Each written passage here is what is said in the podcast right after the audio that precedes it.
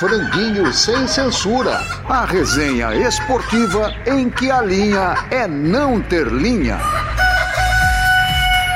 O franguinho dessa semana promete, não falta talento, hein? Tonico Duarte, Ailton Amalfi, Wagner Vilaron, Quartarolo e os convidados ilustres Gilson Ribeiro, Eduardo Tirone e Guilherme Guerreiro da Rádio Clube de Belém. Sejam bem-vindos, amigos. Quartarolo já é da casa, já está há tempo aqui.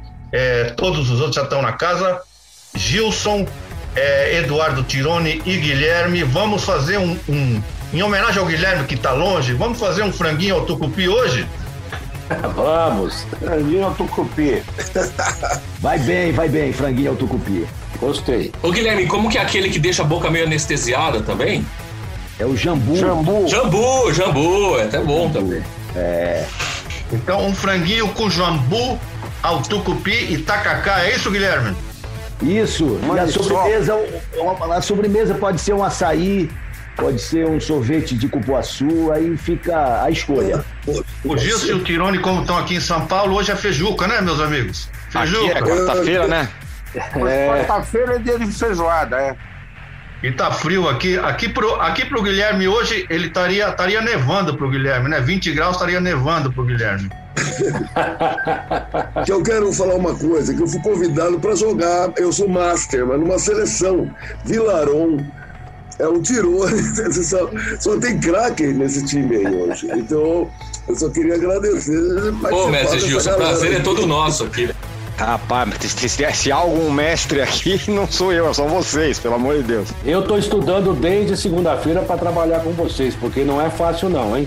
Não pode, não pode atrapalhar o time. Quem é aquele moço com a bola no pé?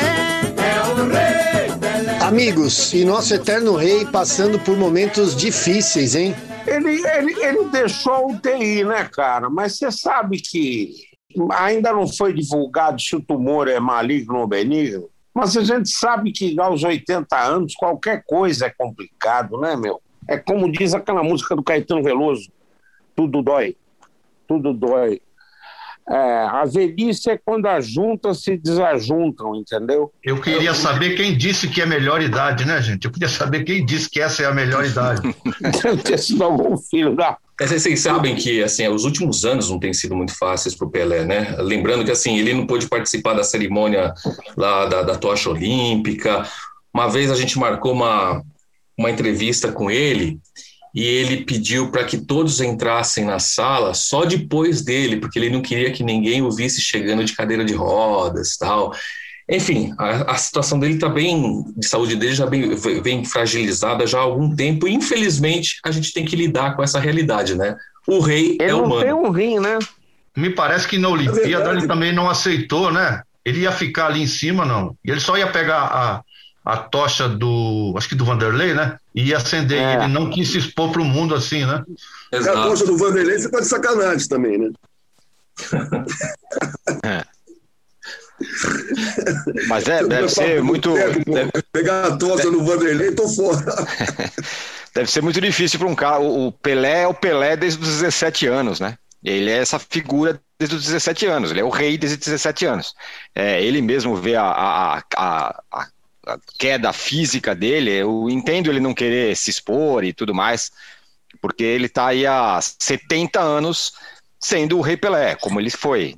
É, deve ser uma situação muito dura para ele, mas eu tô com o Vilarão. A gente, é, a gente vai ter que, que conseguir compreender que até o Rei Pelé é humano, né? Vamos desfrutar, do, vamos desfrutar do Rei Pelé, né? Esse cara, o, o, Pelé, o Pelé é, é um negócio curioso, né? O Pelé, ele, o brasileiro ele venera o Pelé quando ele precisa atacar alguém. Então, é, se o Pelé é melhor que o Maradona, é melhor assim, não sei o quê. Mas no dia a dia, o Pelé, que claro que é muito reverenciado, mas sempre existem algumas questões. Ah, será que ele foi o melhor mesmo? Será que o Messi não foi melhor? Será que não sei o quê? Hora da gente reverenciar o Pelé, né? Imagina!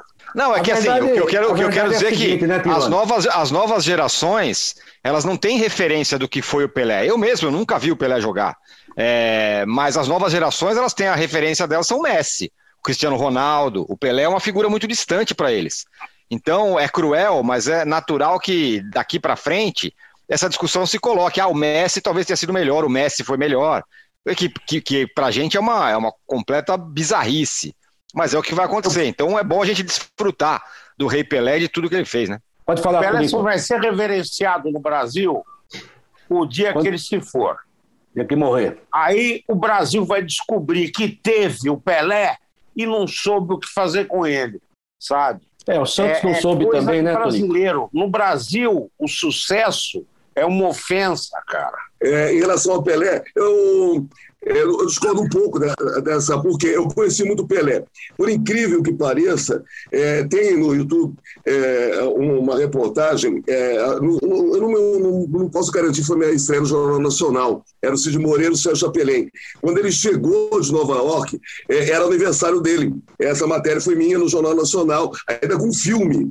É, e ele estava completando 40 anos. E naquela oportunidade, nos Estados Unidos, estava é, é, tendo eleição.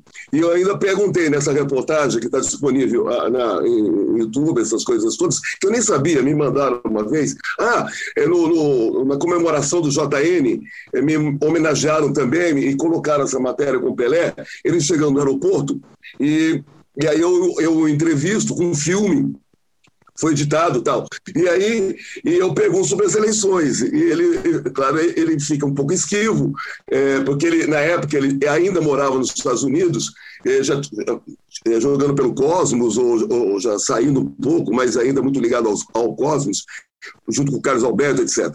Mas, enfim, eu acho que. É, depois eu trabalhei com o Pelé na Copa de, de 86, ele era comentarista. E eu estava em Guadalajara tal, e era incrível ver o Pelé. Eu, eu convivi muito com o Pelé, é, com Edson Arantes Nascimento, como, como brinco, o Romário, que é muito amigo meu, que diz que ele calado é um poeta, é, mas, é, enfim, é, eu acho, porque com uma frase que acho que não foi o Tironi é, é, que falaram agora, é, é, desse papo que o brasileiro, Tom Jobim que dizia isso, né? Que, uh, com muita mágoa, que o brasileiro reverencia uh, e odeia o sucesso alheio.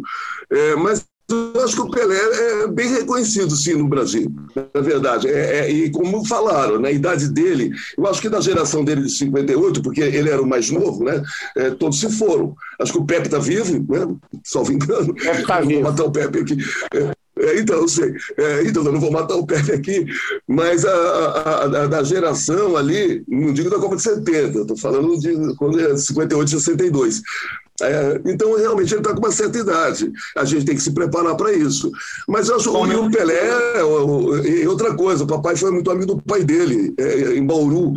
É, então, para completar rápido, é, é, é a tristeza minha eu que sou de Bauru, e, e Bauru ele começou no, no, no Baquinho, no, no, Bauru Atlético Clube, e hoje é um supermercado. Não tem um museu, a casa dele, onde ele morou, o Dondinho, a Dona Celeste, está caindo aos pedaços, e, por exemplo, nos Estados Unidos, qualquer atleta, se fosse como Pelé, Michael Jordan, pô, teria um, um museu, um museu, um museu, onde ele nasceu. Então, só isso que eu queria falar. Mas acho que o Pelé é, ainda é reverenciado, sim. Teve o um filme é, do, do. Agora me o filho do. É, enfim, Isto é Pelé.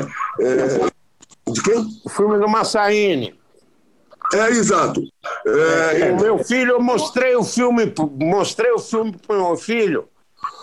Ó, Gilson, no, nos primeiros 15 minutos ele olhou, aí ele olhou para mim e falou assim: Isso daí é tudo vocês, foram vocês que fizeram tudo isso lá na TV Globo. Isso é tudo trucagem. Ninguém consegue fazer isso com uma bola. Só para pontuar aqui com relação ao Pelé, é, Primeiro, lembrar também do filme Pelé Eterno, quando em computação gráfica fizeram remontagem do gol que ele considera o mais bonito da carreira, que foi na Rua Javari. É, o Conto Juventus. É, exatamente, esse gol foi feito em computação gráfica nesse filme. E a gente estava na América do Sul, mas a Península Ibérica, na Rua Javari. É, a gente poderia, na verdade, aqui elencar os mais belos gols do Pelé. Eu lembro daqueles não gols do Pelé, da Copa de 70, a cabeçada não gols do Pelé. É, a cabeçada contra a Inglaterra, a defesa do Banks, Eu poderia relembrar. O aqui, drible no Mazurkiewicz. De corpo no Melhor jogada que o Pelé fez na vida. Esse que foi o gol que o Pelé não marcou, na minha opinião. É. Porque ele passa. Só um momentinho. Ele passa a perna sobre a bola e, e, na passada, sem tocar a bola. Não foi aquele do meio de campo, que até o Rivaldo marcou dois. Ele dribla é. o goleiro sem tocar na bola. Na galeria do Clube do Remo, o que tem lá é uma foto do Pelé com a camisa do Remo.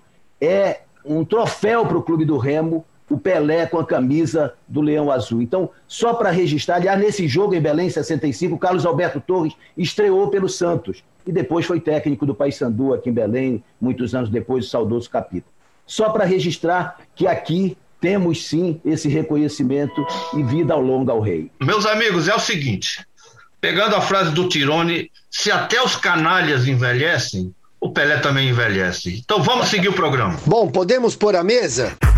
Almoço falando mal das estrelas, um quadro que não requer explicação. Neymar disse, abre aspas, não sei mais o que fazer com essa camisa pra galera respeitar o Neymar.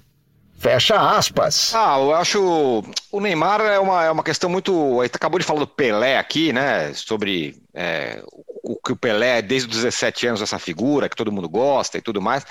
E o Neymar, ele, ele conseguiu de alguma forma ser o contrário disso, né? Ele é uma, uma figura que, que causa muita divisão, né? Tem gente que acha ele incrível. Dentro de campo, eu acho ele um craque, sem dúvida nenhuma. Mas fora de campo, é, eu acho que ele é muito desconectado da, da, da, das coisas do Brasil. Ele é uma Alienado. figura é uma figura muito diferente. Eu não, eu, não, eu, não, eu, não costumo cobrar de jogador que seja politizado, qualquer coisa. Acho que cada um é cada um e tudo certo.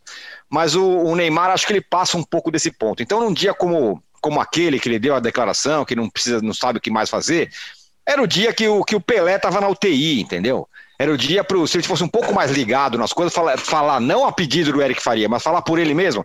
Ah, hoje eu não quero falar de mim, quero falar do Pelé, que é o rei do futebol, eu aqui passei a marca dele, mas ele vai ser o rei para sempre. Nós estamos aqui por causa dele. Nós estamos, exatamente, acho que não, não, não faria nenhum mal para ele, muito pelo contrário, faria muito bem se ele tivesse essa atitude que me parece um pouco mais. É, ele não tem essa grandeza, bacana, né? infelizmente. É, ele é um cara muito individualista, que é uma coisa dos nossos tempos, né? Geracional até. É uma geração chamam, muito individualista. Johnny, eles chamam isso, sabe o que os sociólogos? Eles chamam da hipertrofia do eu é só eu, entendeu? A hipertrofia é, do eu. É, então, então eu acho isso com relação ao Neymar. E o que, que ele precisa fazer para ele, ele, ele não tem outra saída. O Neymar ele, é, ele carregou a carreira dele é, por ele mesmo para ser o melhor do mundo, o gênio do PSG, o cara que não, quer, que não queria jogar com o Messi porque ele queria ser o cara, o cara que ia levar o Brasil para não sei aonde, o cara que ia ganhar a Copa. Bom, e, e a, a, o que o Brasil espera dele é que ele, que ele faça isso pela seleção brasileira. Ele tem números, é, tem números incríveis pela seleção. Numa época que a seleção joga muito mais que na época do Pelé, não dá nem para comparar, em quantidade, né? Em quantidade de vezes. Então ele precisa entregar alguma coisa relevante à seleção. Mas brasileira. aí que tá, Tirone, é esse que é o maior problema que eu acho que é o do Neymar. E também da nossa imprensa, né? principalmente uma geração que nasceu de 90 para cá. É a qualificação do que você faz em campo. É, porque você fazer gol contra a Trinidad e Tobago, Jamaica, você pode fazer 100 gols. O, o, Cristiano Ronaldo atingiu 180 gols outro dia aí pela seleção portuguesa. Mas se você esvaziar, peneirar, quais gols foram importantes? Sem dúvida. É, o, o Coxes, acho que é o, é o, cara que tem a melhor média pela Hungria. Os gols do, do, desse jogador foram mais importantes que o do Cristiano Ronaldo. Uhum. A média do Pelé é muito melhor que a do Cristiano Ronaldo. E é muito mais é, qualificado, na minha opinião, fazer um gol contra a Itália na final da Copa do que um gol contra a Bolívia. E as pessoas estão colocando tudo no mesmo tacho, como se fosse coisa igual. É Perfeito. parecido, mas não é igual. Então não dá para ficar. A estatística é muito legal, inclusive para a gente ter uma referência. Eu acho o Neymar extraordinário. Só que o Neymar vive numa bolha, ele foi pro... parece que ele foi feito num laboratório para ser campeão de tudo. E essa responsabilidade ele não consegue carregar. Além do que, não. ele, a exemplo do que de vários jogadores, a gente conviveu com isso. O cara não tem cultura esportiva, porque o cara não precisa saber como funciona o, o, o foguete da NASA. Mas no meio dele você tem que saber. Você sabe quem foi o, o, o Zósimo, você sabe quem foi o Leônidas. Você não viu jogar, o Gilson acabou de citar aí, você acabou de citar, não viu o Pelé jogar, mas você sabe quem é o Pelé. Esses caras não sabem. Uhum. O Palinha um dia falou pro seu Valdir Joaquim de Moraes: Ô, seu Valdir, o senhor chuta bem, né? O senhor jogou futebol? Pelo amor de Deus, um dos maiores goleiros da história do Palmeiras. Uma, uma, vez o Robinho também não sabia ninguém da, ninguém da Copa de 58. Então, Isso, o César, que é um lateral direito que o Corinthians tinha, que era tão inteligente que o primeiro bicho ele comprou um revólver, né? É bem inteligente. Na verdade, nesses tempos de conectividade total, as pessoas estão desconectadas é, com as exato. próprias pessoas. É. Não tem mais empatia, não tem mais. Não, mas a história está aí, né, Guerreiro? É só pesquisar em é. outra. Se ele soubesse, Exatamente. o Pelé foi vaiado. A seleção de 70, a maior seleção de todos os tempos, saiu do Brasil vaiada. Aquela seleção, todo, ninguém queria mais aquela seleção. Uma intervenção. E daí, viu, Gilson, só, só, terminando. Se ele soubesse disso, ele pensaria o seguinte: pô, se Pelé um dia foi vaiado, se Pelé um dia foi, ficou na reserva, por que, Porque que o Pelé é o Pelé? Ser. Porque ele ganhou, então ganha, é. Neymar. Exatamente. Posso então, falar? Eu acho que esse é o entendimento. O, o, Neymar, na verdade, ele é um jogador qualificado, é um jogador que, que tem condições ainda de crescer, mas ele precisa crescer como pessoa. Ele precisa amadurecer para compreender. Essa repercussão da fala dele gerou até é, colocações na postagem da Patrícia Pilar, ele respondeu. Isso gerou até uma. A Zélia Ducan já entrou também em defesa, porque faltou empatia para a compreensão que aquele não era o momento de fazer esse tipo de comparação, no meu entendimento. Primeiro, é, muito barulho por nada, como diria a peça do Shakespeare, é, em relação à declaração dele, foi um desabafo e tal. O Neymar, eu concordo, acho que com todos aí, é, na minha concepção, ainda mais diante do futebol de hoje, é, visto hoje, ele é realmente, eu o chamaria de um craque, porque é, é meus colegas às vezes chamam de craque, é, perna de pau, é, e perna de pau está ganhando 400 pau. É, enfim, já que é papo de boteco. Aí o Neymar é um garoto mimado, na minha opinião, demais, é, há muito tempo. E já vem sendo assim é, por, por muitos. Ou seja, ele é um grande jogador. Eu tenho comigo que ele nunca vai ser eleito o melhor do mundo mais assim, que era uma esperança. Mas é um grande jogador, com um rendimento fantástico na seleção brasileira, evidentemente. É, não cobro dele também totalmente. É, agora, ele, ele uh, o que colocaram aí, ele desconectado, digamos assim, é, não, ele é amigo da galerinha, né, do Medina, que foi tricampeão mundial, é, que deve fazer festinha agora na casa dele, se ele estiver aqui ainda uh, no Brasil ou não. Que beleza, vai, é, vai convidar o Caluxo Bolsonaro. É, então, mas ele, é, é, é ele é, além de ser um garoto mimado, ele vive no mundo pop, né? Ele, ele não é, apenas um atleta centrado, como o Messi é. é um ainda que o Messi não tenha sido campeão do, é, ainda que o Messi não tenha sido é, campeão do mundo pela Argentina até agora, e realmente pela seleção argentina, o Messi também está devendo. É, o Neymar foi campeão, o primeiro campeão olímpico é, brasileiro. É, a equipe em si, né? não foi só ele, evidente. É, mas aí eu concordo que ele também, às vezes, ele não tem ainda, ou, ou nunca terá, a liderança, no sentido que pedem dele para ser o líder da seleção brasileira. Como eu vi alguns criticam que o Tite também fica refém do Neymar, o que não pode, tem que jogar pela equipe. Ele tenta. Às vezes até acho, sinceramente, que ele tenta mesmo dar o melhor. Mas não adianta, porque. Enfim, para terminar, papo de. Já que quer ser censura, papo de boteco, o Serginho Malandro foi participar do, do, do, grupo dele, do grupo da internet, esses grupos aí que eu detesto, não tem grupo nenhum. É, então, aí o Serginho Malandro entrou na, na, ocasião daquela que aconteceu com a, com a menina lá, eu, né, né, com, a, com, a, jovem lá, e que aconteceu aquele, aquele papo todo. Aquela que esqueceu. E ela, ela dá, um pontapé, ela, dá um, ela dá um pontapé nele e ele não cai. Aí o Serginho falando é, com a galera inteira lá, ai, Serginho, tá, tá, tá, tá. Aí o Serginho falou assim, pô, a primeira vez que levou um pontapé não caiu. Aí o Demar tirou o Serginho falando do grupo, pô. E direto de Lisboa, o nosso Daniel Moreira Dias. Conexão Franguinho, direto de Portugal, Daniel Moreira Dias. Prazer falar com você, falar com todos aí do Franguinho. Eu estava aqui escutando em silêncio a, é, a conversa aí de vocês sobre o Neymar eu acho que é uma realidade um pouco mundial, né? Não é só relacionado ao Brasil. Jogador de futebol, historicamente, e eu acho que hoje em dia ainda mais, sempre foi um pouco alienado do que acontecia no resto do mundo, né? E, e é evidentemente que atualmente é ainda mais, porque eles são extremamente blindados desse, dessa conexão, por exemplo, com a imprensa esportiva. E aqui em Portugal e na Europa em geral é assim, né? Eu, eu, eu por exemplo, quando vim para cá a primeira vez como correspondente em 2010, eu vim sozinho, né? Eu me produzia, eu fazia, é, editava e fazia todas as minhas matérias e eu ia nos clubes aqui para tentar falar com os jogadores brasileiros, né? Que sempre tiveram muitos jogadores brasileiros aqui em Portugal. E, e eu notava que os jogadores eram sempre abertos para falar comigo, mas a assessoria de imprensa nunca me deixava falar com os jogadores. Era só aquela zona mista e mais nada. E aí depois eu voltando para o Brasil percebi que aos poucos isso também estão, tá, está acontecendo nos clubes brasileiros, né? Aqui é, um, um, você cobrir um treino, por exemplo, são os 15 minutos finais com imagem e às vezes vem um jogador falar com você. Vocês que estão aí há muito mais tempo na estrada do que eu sabem que isso era muito diferente na década de 70 e na década de 80. Vocês tinham ali uma liberdade para falar com qualquer qualquer atleta que fosse. E, e, em Portugal, e isso também acontece muito na Itália e, e, também na Espanha, também na Inglaterra, que hoje trabalha muito com esses jogadores, eles não têm esse acesso fácil ao jogador, né? Junta-se a isso ao fato que o jogador sempre utilizou a imprensa como uma forma de se divulgar. E hoje, como ele tem a rede social para se divulgar, ele não precisa mais da mídia esportiva para estar tá aparecendo, né? Principalmente para os fãs. Os fãs estão lá na conta social dele. Ele consegue fazer os videozinhos e falar tudo que ele quiser no mundo dele. Então fica aquela coisa muito mais fechada. Então aqui em Portugal, por exemplo, as mesas redondas, né, aquelas tradicionais mesas redondas, que aqui a gente pode chamar até, já que a gente está falando aí de, de papo de boteco, aqui é o papo da tasca, né? E é muito claro que tem um comentarista só para falar de Benfica, outro só para falar de esporte e outro só para falar do Porto. E são torcedores ali dentro, defendendo cada um o seu clube.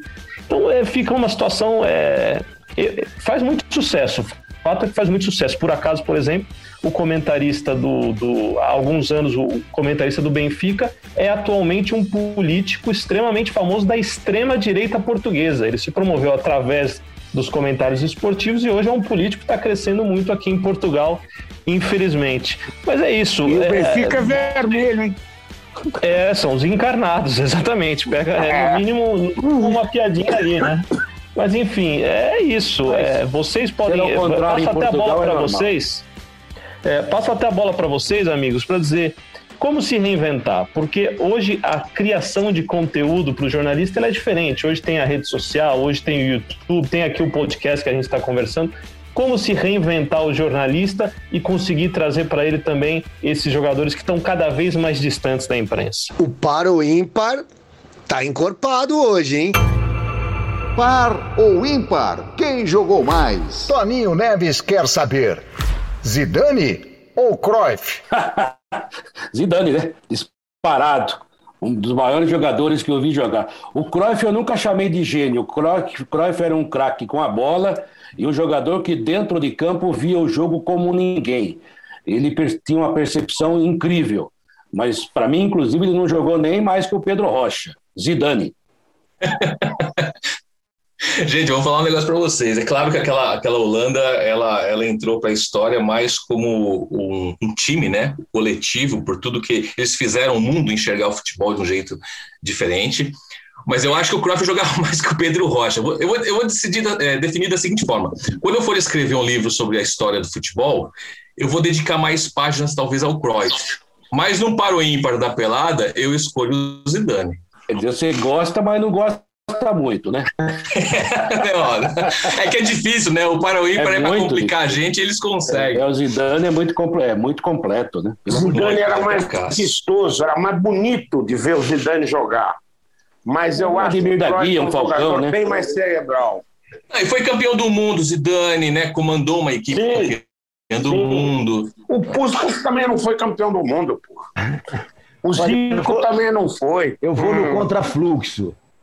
Eu entendo que o Zidane jogador de uma elegância extraordinária, uma técnica, uma qualidade sensacional, mas como eu, eu, eu olho assim, no geral, o que, o que isso representa para o futebol, e como o futebol é um esporte coletivo, né, é um jogo é, de conjunto, no meu entendimento, o Cruyff ele seria escolhido por mim no Paroímpa porque ele ia completar melhor. No meu time o eu queria o Cruyff também. Eu gostaria de ter o Cruyff no meu time. Ficaria triste porque no Paroímpa eu ia perder o Zidane, mas eu ficaria com o Cruyff. Eu também Aliás, vou... Qual é o teu time aí, hein? Eu sou Trombetas, em Oriximiná, que é a minha terra natal. Ah, eu, eu tá também vou nadar, eu também nado contra a corrente aqui, e para mim eu escolho o Cruyff, porque eu acho que o, o Cruyff na história do futebol, ele influenciou mais o futebol do que o Zidane. É.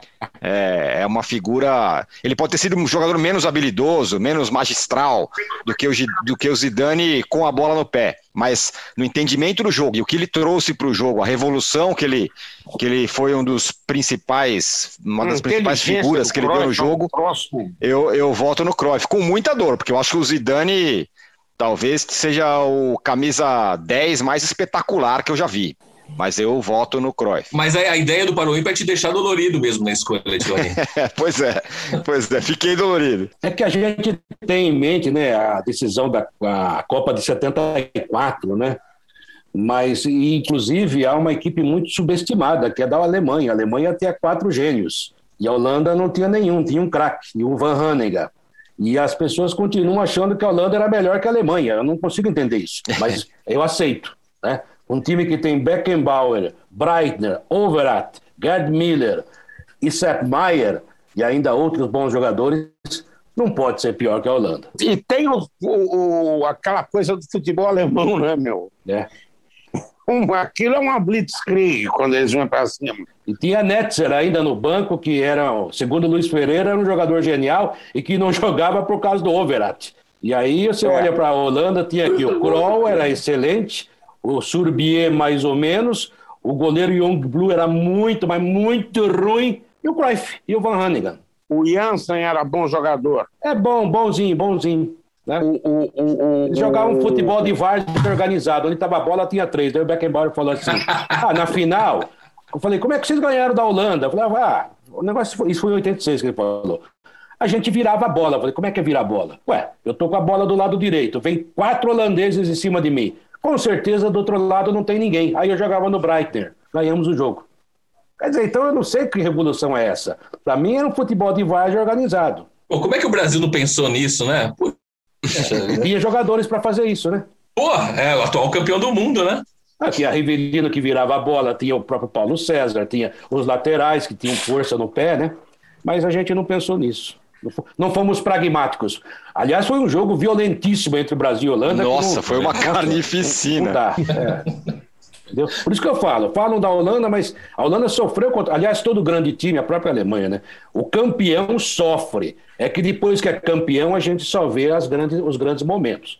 O Brasil sofreu contra a Inglaterra, sofreu contra a Tchecoslováquia em 70, tomou dois gols da Romênia, sofreu contra o Peru, sofreu contra o Uruguai, na final tomou aquele gol que o Clodoaldo entregou para a Itália. A Alemanha, campeã de, de 14, aqui só jogou dois jogos, o primeiro e contra o Brasil, sofreu contra a Argentina. O campeão sofre, é que a gente esquece. É que o, é quem, quem não é campeão sofre mais, né? Ah, muito, muito.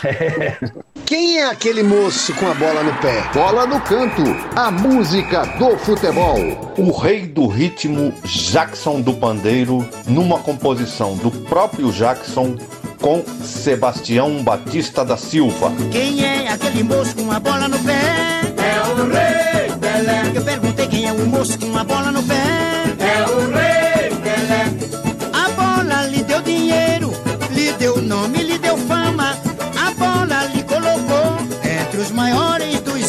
homens. Quem é o moço com a bola no pé? É o rei Pelé. Sim, mas quem é aquele moço com a bola no pé? É o rei Pelé. Jackson do Pandeiro foi referência para muitos cantores, muitos compositores. Vou citar alguns aqui. João Bosco, Gilberto Gil, Alceu Valença, Geraldo Azevedo, entre outros. Quem é o moço com uma bola no pé? É o Rei Pelé. Olha quem é aquele moço com uma bola no pé? Essa composição de Jackson do Pandeiro e Sebastião Batista da Silva é um rojão.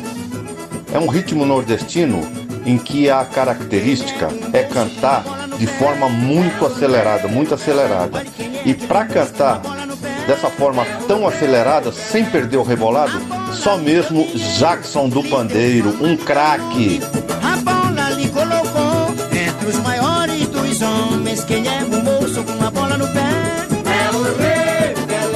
Vocês puderam ouvir que essa é uma composição que fala do Rei Pelé. Aliás, o nome da, da composição é É o Rei Pelé. E o que já foi dito do Pelé que não foi dito? Eu acho que quase tudo já foi dito. Mas vamos ouvir um pouquinho mais Jackson do Pandeiro, que é melhor ele falar sobre o Pelé do que eu. Então vamos que vamos, Jackson do Pandeiro é o Rei Pelé, uma composição de 1974. Arrebenta, Jackson. Quem é o moço com uma bola no pé?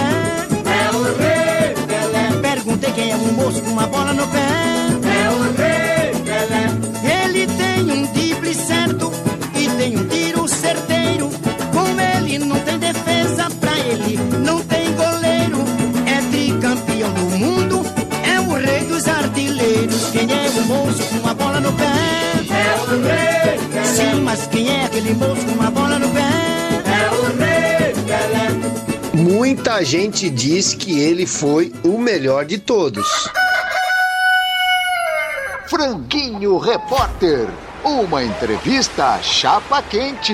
Tricampeão brasileiro consecutivo como treinador de futebol em 75 e em 76 pelo Internacional e em 77 pelo São Paulo, mas já tinha conquistado um brasileiro em 69 com o Palmeiras. Nosso entrevistado de hoje é um fora de série. Bem-vindo, seu Rubens Minelli. É um prazer ter o senhor aqui no nosso Franguinho Sem Censura. E vamos começar a fritura. O senhor ganhou o, o título do Robertão em 69 pelo Palmeiras, e o Robertão em 69 era o brasileirão da época. Como foi bater Santos e Cruzeiro, os bichos papões da década de 60? Foi uma surpresa para todo mundo. Os frangos favoritos naquela ocasião, que, que jogavam melhor futebol eram Santos e, e Cruzeiro. O Palmeiras foi bem, chegou à final do campeonato e acabou vencendo esse título que foi imorredor para mim. Seu Minelli, um prazer imenso estar conversando com o senhor aqui. Eu queria fazer uma pergunta. Dos quatro títulos brasileiros conquistados pelo senhor, 69, 75, 76, 77, qual deles foi o mais difícil? Isso em 1969, o mais difícil, pela descrença que acontecia de parte de todos aqueles que torciam para o futebol. Seu Rubens, é Tonico Duarte que está falando. É um prazer falar com o senhor. Aprendi muita coisa com o senhor. Me dei muita risada também. É o seguinte: na segunda metade do- do- dos anos 70, eu diria que o senhor era um disparado o melhor técnico do Brasil. No entanto, o senhor acabou não sendo escolhido para a seleção brasileira.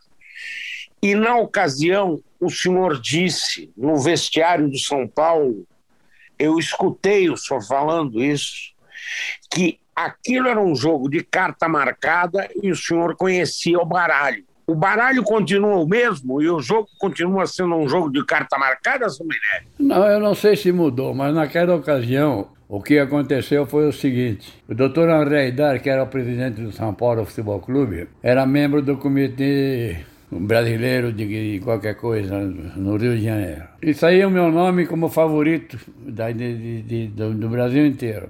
Aí o doutor André me telefonou e falou para mim assim, ele falou assim, olha, não, não transforme esse sonho em realidade porque não vai acontecer.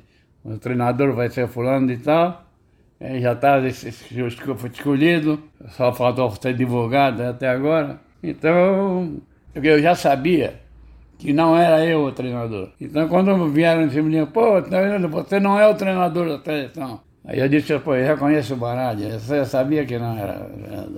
Aí disseram que eram cartas marcadas, isso aí, isso aí tudo falando de fa- farofa, né? Não tem nada de cartas marcadas, não tem coisa nenhuma. E o que eu sabia é que não, eu não era o treinador e era apontado como o treinador da seleção brasileira. Eu era só fumaça. Seu Rubens, Wagner Vilaron, na final de 77 entre Atlético e São Paulo, o senhor deu um golpe de mestre. Muita gente considerou assim, pelo menos, né? O Serginho estava suspenso, o Reinaldo também, circularam rumores que o Reinaldo ia jogar, enfim, aquela briga de bastidor.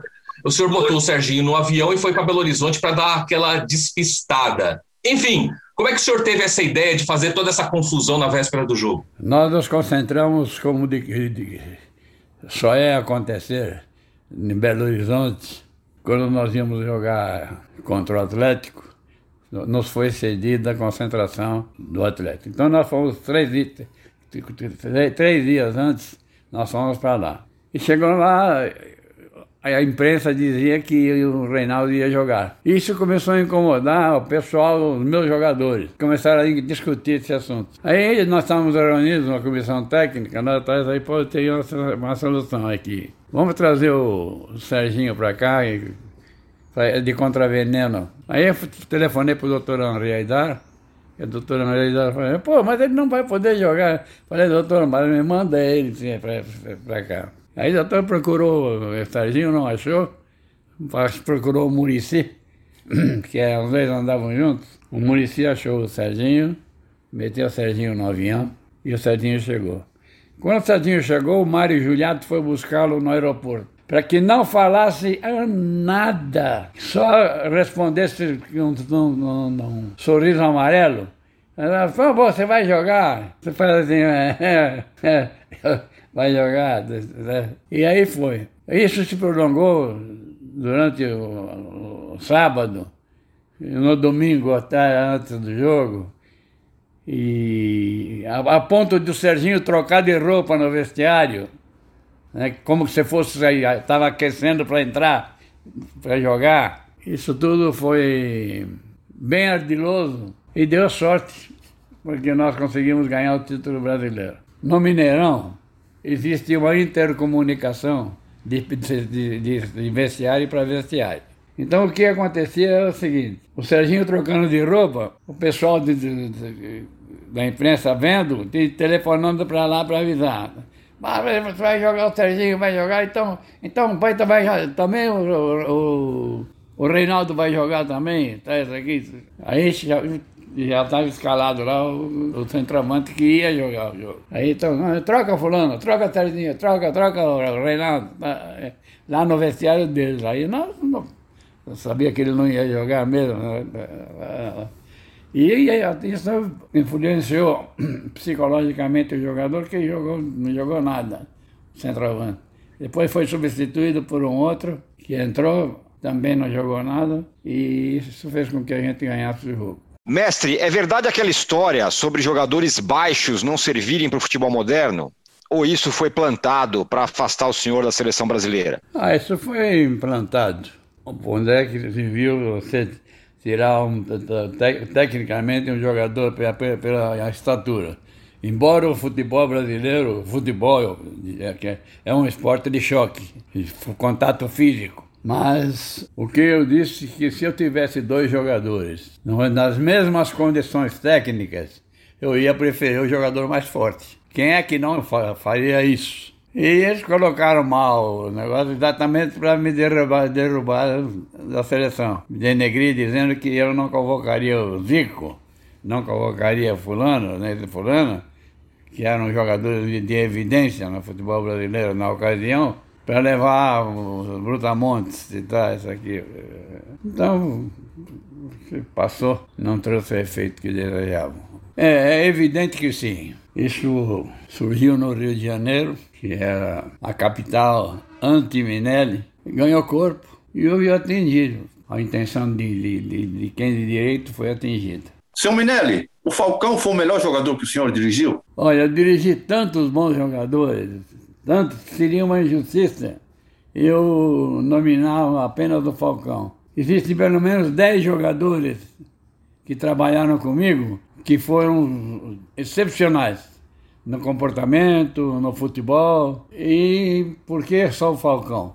Embora o Falcão tenha sido o primus inter pares de toda aquela relação. Seu Rubens, o senhor tem acompanhado a nossa seleção? O que, que tem achado do trabalho do Tite? O bom trabalho de seleção é quando você ganha. Evidente que ele está ganhando, está fazendo um bom trabalho. Bruno Minelli, nos fale, por favor, do livro que você está escrevendo sobre a carreira vitoriosa do seu avô. O livro vai explorar tanto o lado pessoal do Rubens Minelli, né, contando um pouco da vida dele longe dos gramados, algo pouco conhecido para o público, como toda a carreira dele, tudo que envolveu o nome Rubens Minelli, desde o início como jogador, como treinador, diretor de futebol e comentarista. E para contar essa história, vamos trazer diversos relatos, tanto do Rubens Minelli, como de diversos outros profissionais que com ele trabalharam. Pessoas do calibre de Ademir da Guia, Murici Ramalho, Falcão, Figueroa, Abel Braga, entre muitos outros, que vão contar também histórias curiosas, importantes e muito engraçadas. Bruno e seu Rubens, muito obrigado pela participação aqui no nosso Franguinho Sem Censura. É uma honra sem tamanho ter contado com o senhor aqui na nossa resenha onde a linha não ter linha. Então, queria desde já agradecer a oportunidade e o espaço que vocês me deram para falar um pouquinho do livro e deixar aqui um abraço para todos vocês e para todos os ouvintes. Eu queria falar aqui o seguinte: nessa terça-feira, um grande corintiano teria completado 100 anos de idade. Esse grande corintiano era pároco de uma cidade chamada São Paulo, durante um período terrível. Chamava-se Paulo Evaristo, Cardel Arnes. Então vou contar uma história curtinha do Paulo Evaristo Arnes no, do, como torcedor do Corinthians, que o, que o Ricardo Carvalho me contou, que era amigo dele. O, o, o Dom Paulo gostava de ver jogos do Corinthians sozinho. Ele se trancava numa sala, ligava a televisão e ficava sozinho. Então eu tenho a impressão que nessas ocasiões em que ele ficava, ele, a tela e o time dele, ele mergulhava de cabeça no bando de loucos.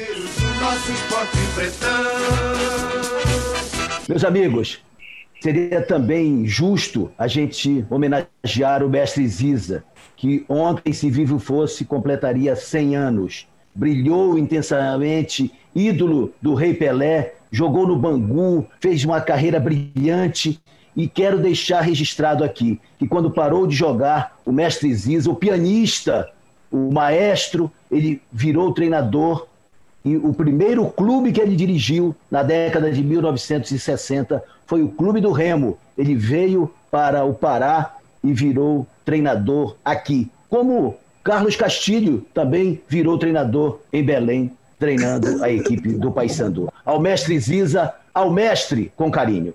É, também sobre o Zizinho, eu também, evidentemente, não vi o Zizinho jogar. É, ainda que eu não estivesse no é, é, quando o Pedro Alves Cabral subiu o Brasil, não estivesse aqui, mas sei que foi ele. Então eu conheço como literatura, evidente.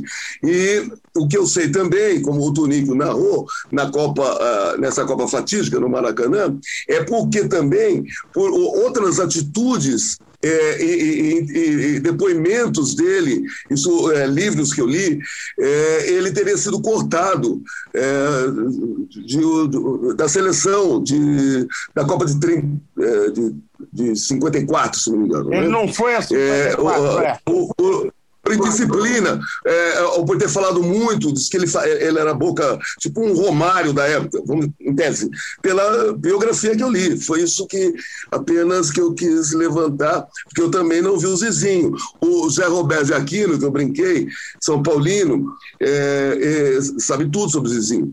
E ele também comentou muito. Então, esse aspecto do Zizinho, que dizem que antes é, do Pelé era Zizinho, né? É, foi Zizinho. E Zizinho que era mágico com a bola e saiu na, até na imprensa internacional, em vários jornais da época. Acho que o jornalista, acho que não, me lembro espanhol, parisiense, chamou ele de, de um mágico da bola. Enfim, disse que o cara era é mais claro que eu não vi ele jogar. É, o único interesse que lendo a biografia dele anos atrás é sobre esse aspecto polêmico dele e de, de bocudo, indisciplinado. Eu não Então, vi o gente- Zizinho jogar, Zilson. Lamento não ter visto. O meu pai, que era um cara muito rigoroso, que alguns jogadores afinaram naquela final de 50. E ele disse que quem jogou muito aquela final de 50 não foi o Zizinho, foi o Ademir de Menezes. Juarez Soares, um mestre. A última volta do ponteiro. Amigos, Juarez Soares, um mestre, o que, que vocês têm a dizer sobre ele? Bom, turma, eu, ao contrário de, de alguns de vocês, não tive a oportunidade de trabalhar com o Juarez, só tenho uma impressão dele como telespectador mesmo, marcou a minha adolescência ali nos anos 80.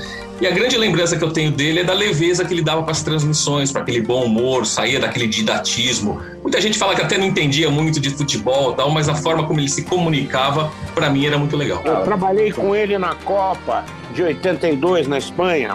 O Juarez é uma aula, né? Uma aula, inclusive, de caráter, uma aula, inclusive, de, de postura. E então, meu aplauso para o Juarez Soares. Eu nunca trabalhei com o Juarez, é, mas eu convivi com ele em outras emissoras, nos ombreando aí em viagens. E ele sempre passava uma boa mensagem para a gente, ajudava né, quando podia. Era um cara, era um mestre, né?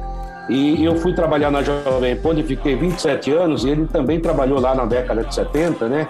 E às vezes a- algumas pessoas, até de uma forma desproporcional, chegavam a, a- a comparar o trabalho de um e outro. Ah, o Juarez fazia isso de vez em quando. E eu me sentia elogiado por isso, porque o Juarez realmente era meu mestre.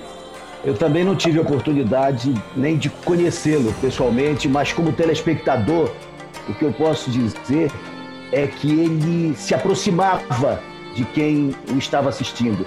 Essa característica dele, né, de permitir que nós, de longe, sem conhecê-lo, pudéssemos chamá-lo de China, como ele era tratado por todos, inclusive pelos telespectadores. Então, o Juarez Soares ele trouxe realmente para a televisão essa leveza que foi falada. Ele transformou a televisão saindo daquele aspecto pasteurizado para o trabalho de, de rádio, para o improviso do rádio, para o papo de botequim, como o Gilson disse há pouco. Então, o Juarez Soares foi um mestre para todos nós. É, eu, eu, eu também não, não trabalhei com o Juarez Soares, mas é não como se eu tivesse trabalhado, mas ele cresceu comigo, né? Eu cresci vendo o Juarez Soares no show do esporte e tudo mais e tal. Eu costumo falar para os amigos meus que o que falta no, no futebol brasileiro e na cobertura esportiva brasileira é gente, gente falando de futebol para pessoas normais, que não é o, o nerd da tática, mas também não é o cara que só faz graça. É, falar de futebol de um jeito gostoso, leve, e acho que é isso que o Juarez Soares fazia. É, eu nunca encontrei pessoalmente o Juarez Soares, mas é como se fosse um cara próximo de mim, de tamanha intimidade que ele, que ele passava na televisão. Eu trabalhei com o Juarez Soares ao longo de 30 anos. É, Eu vi ele fazer uma outra reportagem, quando é, é, ainda sobre a seleção brasileira, quando ele falando, ele não queria parar de gravar, um pombo, um pombo senta no ombro dele. Casualmente. Parece incrível isso aqui. E aí ele, ele não para a gravação, ele continua falando, acho que era o Toninho Martins, o, o, o cineasta, não, o Daniel, é Daniel Andrade. E aí, aí ele pega, aí quando ele termina, ele pega o pombo assim na mão e faz assim, ó. E amanhã espera que a seleção brasileira alce voo como esse pombo e solta o pombo. Esse era o Juarez. É, tudo que é bom passa muito rápido. Vocês não acompanham os jogos, aquele jogo bom, a gente fala, nossa, mas já terminou. É, tudo que é bom passa rápido. O franguinho sem censura de hoje tá chegando ao fim. Mas olha, não esqueça de nos seguir lá no Instagram, no arroba franguinho sem censura. Deixa lá sua sugestão, sua crítica, é, o seu comentário para nós, a sua participação é muito importante. E claro, todos os sábados estamos também na Bravo Web Rádio às 18 horas. O Franguinho, todo sábado na Bravo Web Rádio às 18 horas. Nos acompanhe lá também. Galera, o programa foi demais. Semana que vem estamos de volta. Um grande abraço a todos. Franguinho sem censura. A resenha esportiva em que a linha é não ter linha.